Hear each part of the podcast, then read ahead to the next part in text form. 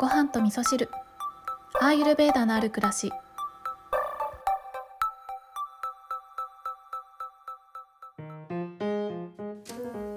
こんにちは土井京子です、えー今日は特にテーマを決めずになんとなくもやっと喋ってみようかなって思うんですけれども。あそうですね。家から出ないのでまあ何も起こらないですよね。すごい平和な、えーおうち生活を過ごしているんですけれども。そうですね。体調はなんかやっぱりあれですね。このコロナの、えー症状って人それぞれだと思うんですけどなんか私自身がコロナになる前はコロナって、えーコロナになってそれで発症した症状によって苦しいのかなって思ってたんですけどなんか私の場合は、えーその症状というよりはそうですね発症してから若干ちょっと食欲が落ちたっていうところで、えー果物とかをね結構メインに食べてたんですけどあの米をあんま食べてなかったんですね。でそういったところから、まあ、4日ぐらい経って若干ちょっと体力がなくなってきたっていうことを、えー実感していてんなんかその体力がなくなってきたことによって、えーちょっと大変だなって思っているところがあったりあとはそうですね夜とかが咳が結構出て眠れなかったりしてで睡眠不足で辛いとかなんかね直接的な症状というよりは、えーコロナがきっかけによって起こる他の症状によって苦しんでるなという感じがするんですけれどもまあとはいえ軽症なので重症の方よりは全然マシなんだろうなとは思うんですけどなんかねこのあの今の状態をすごいよく似てるなって思うことがあって私ね重度の、えー花粉症だったんですよ。でこの花粉症にすっごいよく似てるなって思っててこうやって言うとね花粉症の方はその辛さがわかるのでなんとなく思い出してもらえるかなって思うんですけど今結構ね鼻水が止まらないとかくしゃみが出るとかなんかそういう症状に変わってきていて、まあそれもあってなんですけどね、なんかどうしようもないんですよね、花粉症ってね。えー薬を飲んでもあ辛いし、飲まなくても辛いし、みたいな、そういう感じがあるんですよね。まあもちろん今私はコロナの、えっ、と、対症療法としてもらった風邪薬は飲んでるんですけど、でも、やっぱりね、あのー症状全部が収まるわけではないので、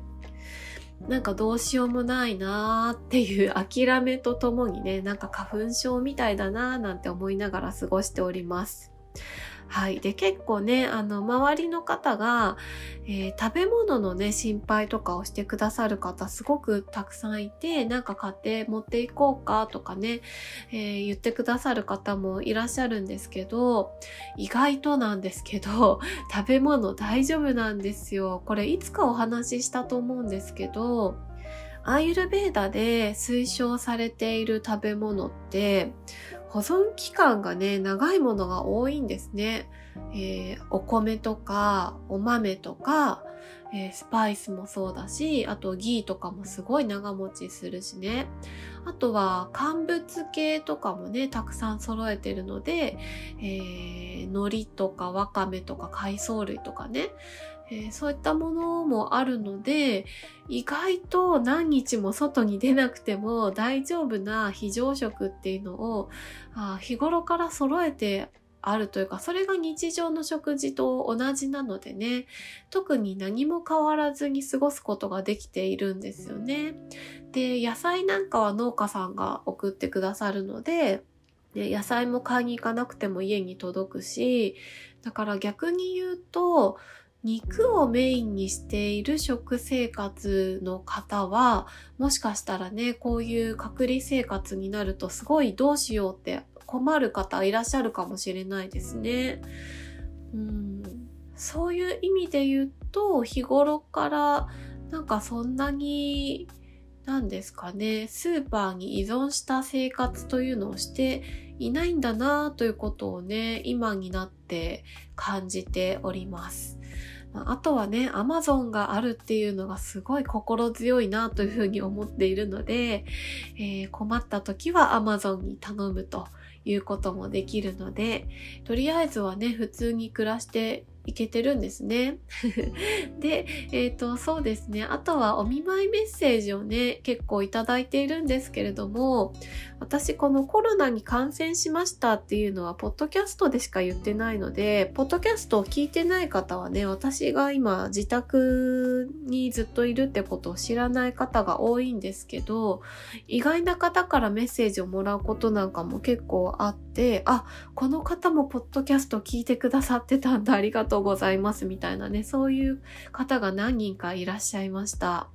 はい。ということで、今日はですね、本当に内容のないような お話になっちゃったんですけれども、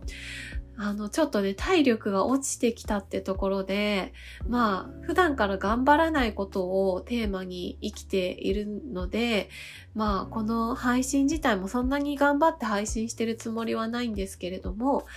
今日は特に頑張らない回だったなとは思うんですが、あの結構ね、この私のね、コロナになってこうですよ、こうなりましたよとかっていう話とかってつまんないかなって思ってたんですけど、意外とご感想のメッセージとかをあの拝見していると参考になりますとかね、リアルなコロナってこんな感じなんですねとかね、あのご意見いただくこともあの多かったので、まあ今日はありのままの、えー、もやっとした感じをお届けさせていただいたんですけれども、まあ皆様におかれましてはですね、暑い日も続いておりますし、まあまだまだね、私のようにコロナに感染する方っていうのもいらっしゃるというところでね、油断できないところはあるかと思うんですけれども、暑さ対策しながらですね、えー、感染症対策をしながらですね、元気に過ごしていただきたいなというふうに思います。今日も聞いていただきましてありがとうございます。